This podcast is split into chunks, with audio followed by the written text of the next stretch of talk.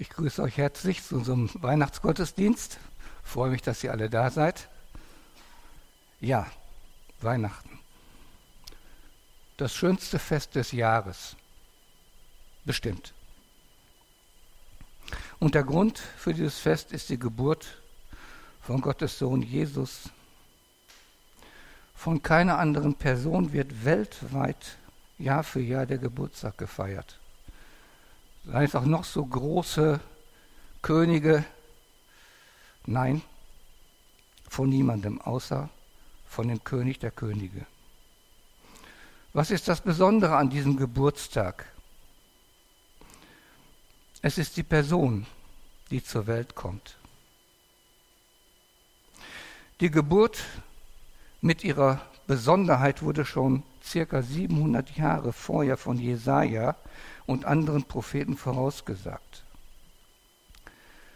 Bei Jesaja im siebten Kapitel steht: Darum wird der Herr selbst ein Zeichen geben den Israeliten. Siehe, eine Jungfrau ist schwanger und wird einen Sohn gebären, den wird sie nennen Immanuel. Immanuel heißt übersetzt, Gott ist mit uns. Und der Prophet Michael schreibt im, Micha schreibt im fünften Kapitel, und du, Bethlehem Ephrata, die du klein bist unter den Städten in Juda, aus dir soll mir der kommen, der in Israel Herr sei, dessen Ausklang von Anfang an und von Ewigkeit her gewesen ist.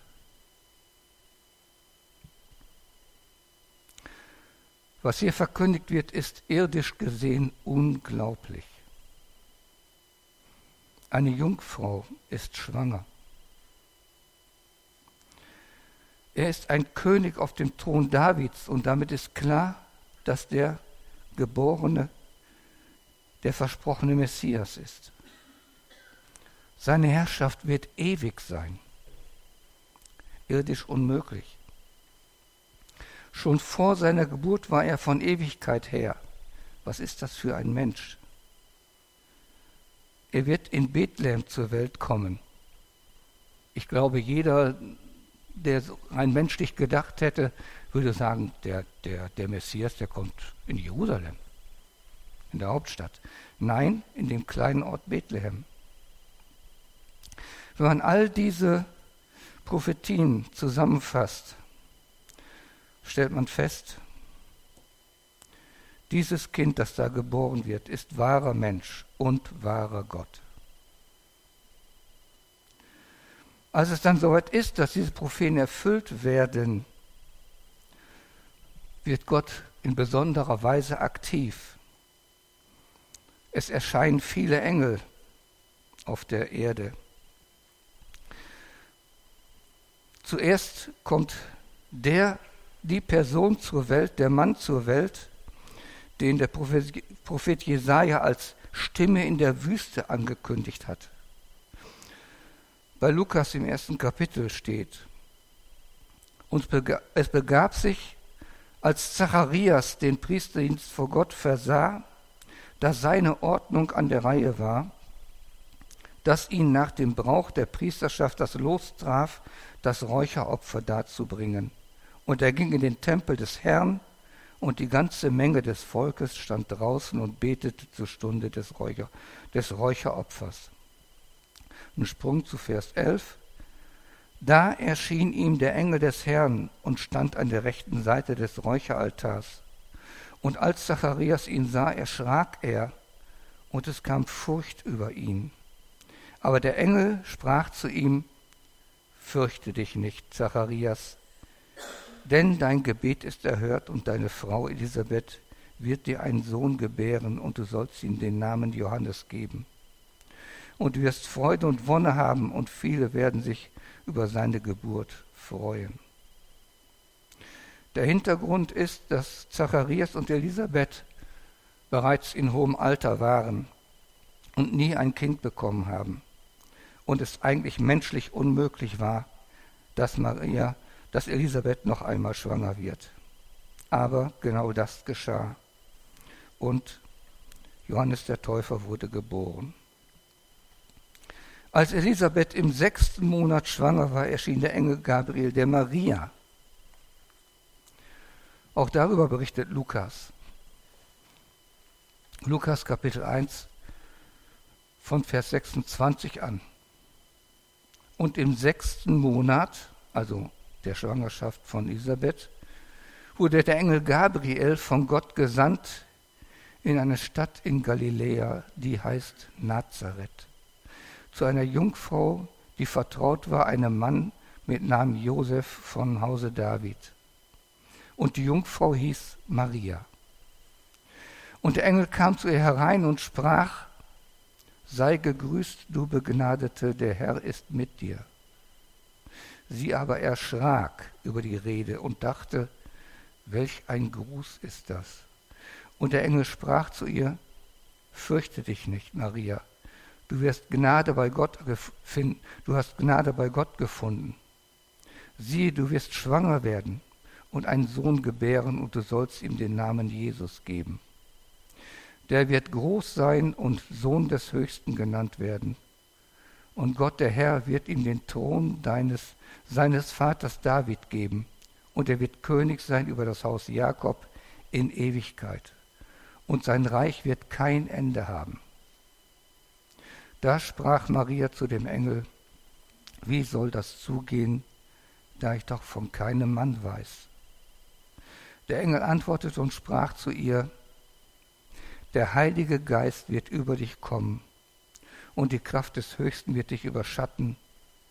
Darum wird auch das Heilige, das geboren wird, Gottes Sohn genannt werden.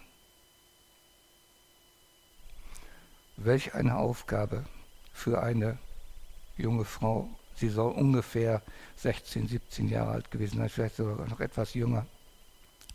Und das wird ihr jetzt verheißen und sie nimmt das an und der Heilige Geist kommt über sie und sie wird schwanger. Aber sie ist verlobt mit Josef. Und damals war eine Verlobung genauso, hatte rechtlich genauso den Wert wie heute eine, eine Heirat, eine Ehe. Und Josef, der Verlobte von Maria, erfuhr von ihrer Schwangerschaft und wollte sie nicht in Schande bringen, sondern gedachte, sie heimlich zu verlassen. Aber der Engel des Herrn erschien ihm im Traum und sagte ihm, er solle Maria zur Frau nehmen, denn das Kind sei vom Heiligen Geist empfangen. Darüber berichtet Matthäus in seinem, im ersten Kapitel seines Evangeliums. Gott arbeitet an den Menschen. Gott erfüllt seinen Plan. Exakt, ganz exakt.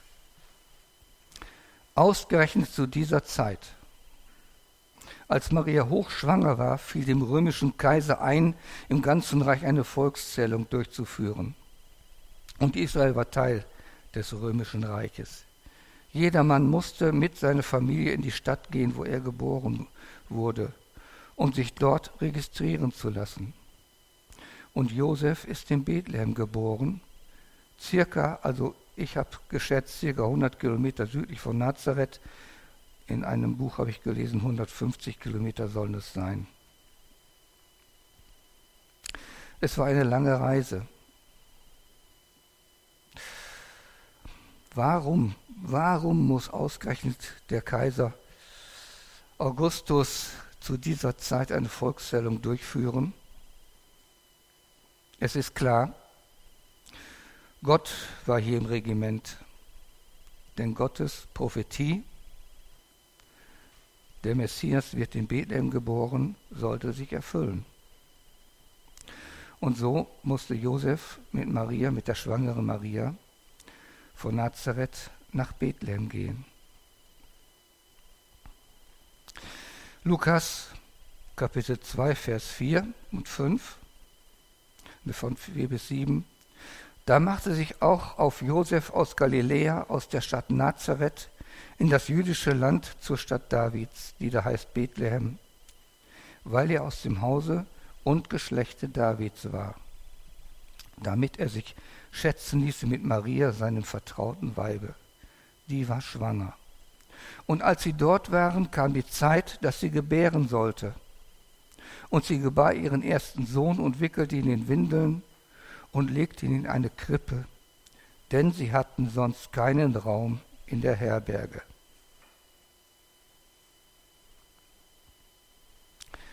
Kein Platz in der Herberge. Jesus wird geboren und Maria legt das neugeborene Kind in eine Futterkrippe. Lukas macht keine Angabe über den Ort, wo Maria und Josef untergekommen sind. Der einzige Anhaltspunkt ist die Krippe und daraus schließen wir, dass es sich um einen Viehstall gehandelt haben muss.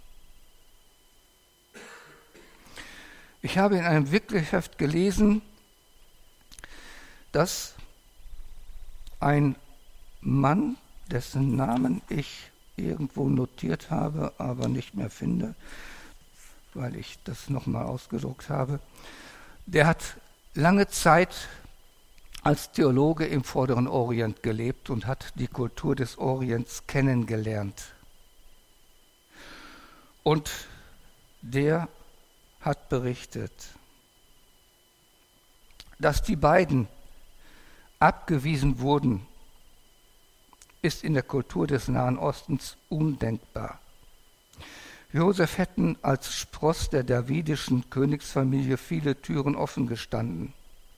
Der schwangeren Maria wäre von der gesamten Dorfgemeinschaft geholfen worden. Die meisten Häuser in Judäa bestanden damals aus zwei Räumen, einem kleineren Gästezimmer und dem Hauptraum für die Familie zum Kochen, Essen und Schlafen. Jede Nacht wurden die Tiere in den Familienraum geholt, weil sie eine Wärmequelle für die Nacht boten und dort vor Dieben sicher waren.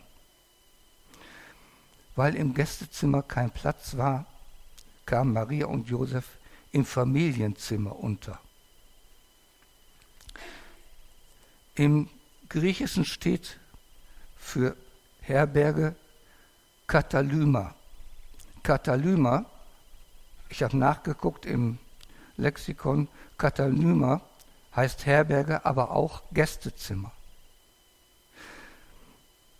Matthäus berichtet ja über die Magiere aus, Magiere aus dem Osten, die dann kamen, um äh, den König der Juden zu finden und anzubeten. Da steht im Vers 9, bei Matthäus im zweiten Kapitel, der Stern blieb über dem Estia stehen. Estia heißt Herd, Haus oder Familie. Luther schreibt Ort. Und im Vers 11 steht, sie gingen in das Eukos. Eukos heißt Haus, Wohnung, Zimmer. Luther schreibt hier Haus. Es ist also anzunehmen, dass die Geschichte von dem Stall aus unserer Kultur kommt. Nicht aus der Kultur des Orients, sondern aus unserer westlichen Kultur. Ja, wo es schon mal passieren kann, dass es heißt, hier ist alles voll, zieht weiter. Das war im Orient undenkbar. Also, es, ich gehe davon aus, dass es kein Stall war, dass Maria und Josef gut versorgt waren in Bethlehem. Gott sorgt für seinen Sohn. Und jetzt komme ich zu der Weihnachtsgeschichte, die für mich die schönste ist und die habe ich auch dann hier anwerfen lassen, nämlich die Geschichte mit den Hirten auf dem Felde. Lukas Kapitel 2 ab Vers 8. Und es waren Hirten in derselben Gegend auf dem Felde bei den Hürden, die hüteten des Nachts ihre Herde. Und des Herrn Engel trat zu ihnen, und die Klarheit des Herrn leuchtete um sie, und sie fürchteten sich sehr. Und der Engel sprach zu ihnen, Fürchtet euch nicht. Siehe, ich verkündige euch große Freude, die allem Volk widerfahren wird.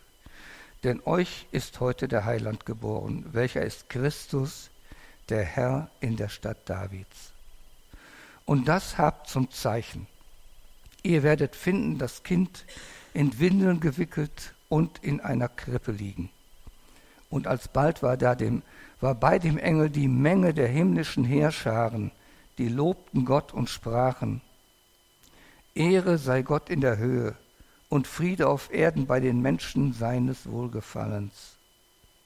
Und als die Engel von ihnen gen Himmel fuhren, sprachen die Hirten untereinander, Lasst uns nun gehen nach Bethlehem und die Geschichte sehen, die da geschehen ist, die uns der Herr kundgetan hat. Und sie kamen eilend und fanden beide, Maria und Josef, dazu das Kind in der Krippe liegen. Als sie es aber gesehen hatten, bereiteten sie das Wort aus, das zu ihnen von diesem Kinde gesagt war. Und alle, vor die es kam, wunderten sich über das, was ihnen die Hirten gesagt hatten. Maria aber behielt alle diese Worte und bewegte sie in ihrem Herzen. Und die Hirten kehrten wieder um und priesen und lobten Gott für alles, was sie gehört und gesehen hatten, wie denn zu ihnen gesagt war.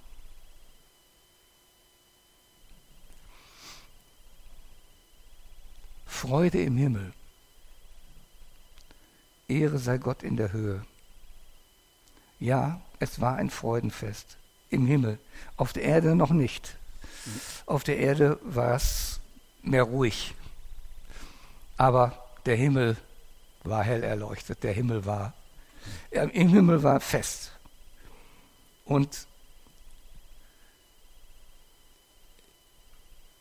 wenn ich mir das vorstelle, ich möchte einmal das so erleben, diese, diese Heerschar, die da oben äh, äh, über mir schwebt von Engeln und, und die singen und die Gott loben und preisen. Also was die Hirten erlebt haben, ist, ist, einfach, ist einfach wunderbar. Sie hatten Teil an diesem großen Fest und sie durften den Heiland als Erste sehen. Und sie waren auch wohl die ersten Verkündiger, denn sie haben es ja anderen weitererzählt was sie gesehen hatten. Auch hier wird schon deutlich, Gott ist Mensch geworden, um gerade diejenigen zu erreichen, die am Rande der Gesellschaft standen. Hirten standen am Rande der Gesellschaft und sie waren überhaupt nicht angesehen. Und die Menschen, die gesellschaftlich weit oben standen, nämlich die Pharisäer und Schriftgelehrten. Auch die erfuhren ja von der Geburt Jesu. Und äh, eben durch die, äh, durch die Weisen aus dem, aus dem Osten. Aber sie wussten auch, konnten auch sagen, wo er geboren war. Ja, sagten sie Herodes, in Bethlehem wird, kommt er zur Welt. In Bethlehem kommt der Messias zur Welt. Aber sie gingen nicht mit, sie gingen nicht hin. Sie blieben in Jerusalem.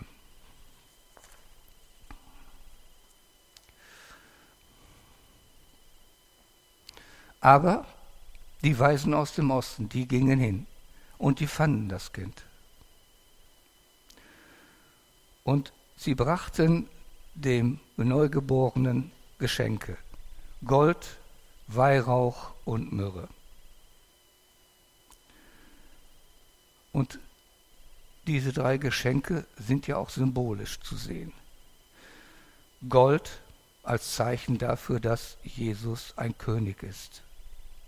Weihrauch ein Zeichen dafür, dass Jesus ein Priester ist. Er ist unser hoher Priester im Himmel heute und Myrrhe. Myrrhe wird zur Herstellung von Salböl gebraucht, also ein Zeichen dafür, dass Jesus ein Gesalbter ist. Der Gesalbte Gottes. Gott, der Vater persönlich hat ihn gesalbt, nachdem er sich von Johannes hat taufen lassen. Da kam der Heilige Geist wie eine Taube auf Jesus und hat ihn gesalbt.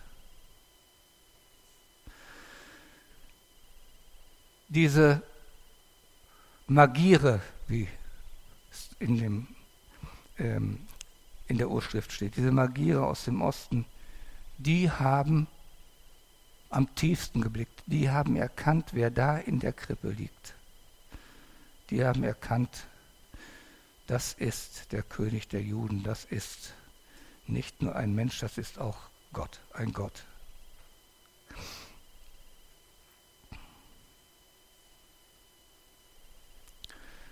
Warum verlässt Jesus seine Herrlichkeit im Himmel, um Mensch zu werden? Wie wir. Im Philipperbrief Kapitel 2, Verse 6 bis 8 steht, er, der in göttlicher Gestalt war, hielt es nicht für einen Raub, Gott gleich zu sein, sondern entäußerte sich selbst und nahm Knechtsgestalt an, ward den Menschen gleich und der Erscheinung nach als Mensch erkannt. Er erniedrigte sich selbst und ward gehorsam bis zum Tode, ja zum Tode am Kreuz. Er entäußerte sich selbst. Dieses Lied, äh, dieses Wort entäußerte, ich, ich äh, habe es im, im Lexikon gar nicht gefunden, das, das Wort kennen wir eigentlich gar nicht. Er entäußerte sich selbst. Also die Vorsilbe ent bedeutet immer eine, eine Trennung, entlaufen, getrennt werden von den von anderen Personen entnehmen, etwas entnehmen, trennen, aus dem, aus dem Topf herausnehmen. Also ent ist eine Vorsilbe mit der Bedeutung einer Trennung. Er entäußerte sie und äußerte steckt so, das Wort außen drin. Also, vielleicht so als Erklärung, er hat den Schutzbereich des Himmels verlassen und ist auf die Erde gekommen, wo er ungeschützt war. In anderen Übersetzungen steht, er hat seine Herrlichkeit im Himmel, seine, seine ja, aufgegeben und hat sich äh, in die, auf die Ebene der Menschen begeben, die äh, eben diese Herrlichkeit nicht haben. Und wenn man so äh, daran denkt, dass Jesus sich selber von Johannes hat taufen lassen, und es war ja eine Bußtaufe. Jesus brauchte keine Buße. Jesus war, hatte, war nicht sündig, war, hatte keine Sünde begangen. Er hat sich mit dieser Bußtaufe mit uns sündigen Menschen auf eine Stufe gestellt. Er hat die Herrlichkeit des Himmels verlassen, nahm Knechtsgestalt an, um eben mit uns Gemeinschaft zu haben und nachher am Kreuz von Golgatha die Sünde der Welt auf sich zu nehmen. Warum macht er das? Die Antwort kann man in einem Wort sagen. Es war Liebe. Liebe zu uns verlorenen, sündigen Menschen, um uns durch sein Opfer, das er gebracht hat, von Sünd und Tod zu befreien. Gott hat dem Volk Israel das Gesetz gegeben, das aber auch für alle Menschen gilt, um das Verhältnis von uns Menschen untereinander und von uns Menschen zu Gott zu ordnen. Ohne Gesetz und ohne Regeln wäre ein Zusammenleben nicht möglich. Wenn ich mir vorstelle, wir würden in einer Welt leben, in der es kein Gesetz und keine Regeln gibt, dann gäbe es auch keine Straftaten, dann gäbe es auch nichts Böses, sondern jeder könnte machen, was er will, ohne dafür sich verantworten zu müssen. Das ist eine Welt, in der kein Mensch leben will. Also brauchen wir Gesetze und brauchen Regeln. Und Gott hat nun mal Gesetz, das, das Gesetz, sein Gesetz gegeben, den Menschen und hat gesagt, richtet euch danach, wer sich danach richtet, all diese Gesetze und Gebote erfüllt, der ist angenommen von mir. Aber bei Jakobus im zweiten Kapitel, Vers 10, steht etwas, was niederschmetternd ist. Denn wenn jemand das ganze Gesetz hält und sündigt gegen ein einziges Gebot, der ist am ganzen Gesetz schuldig.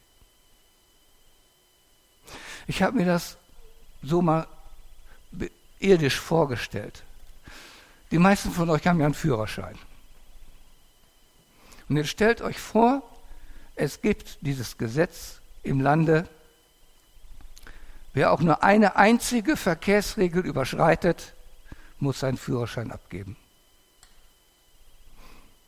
Ich glaube, die Straßen in Deutschland wären sehr, sehr frei.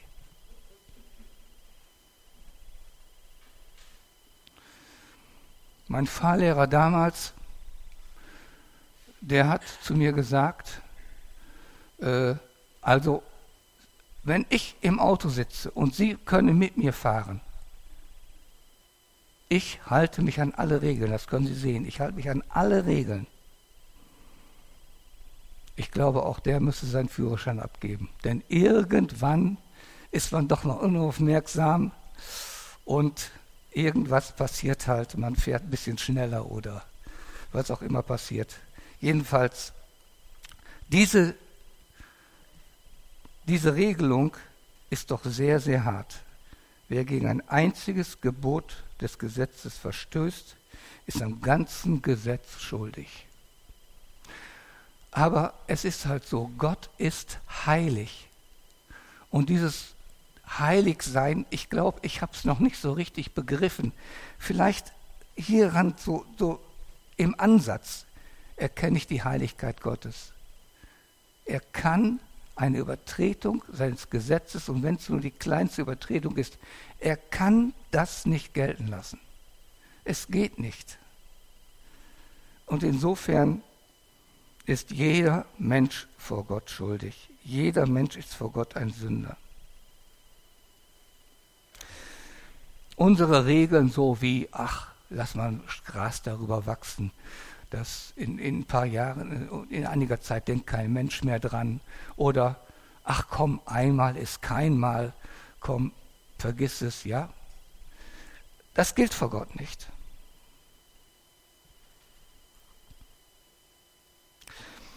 Um uns Menschen aus der Hölle zu retten, ist Jesus Mensch geworden.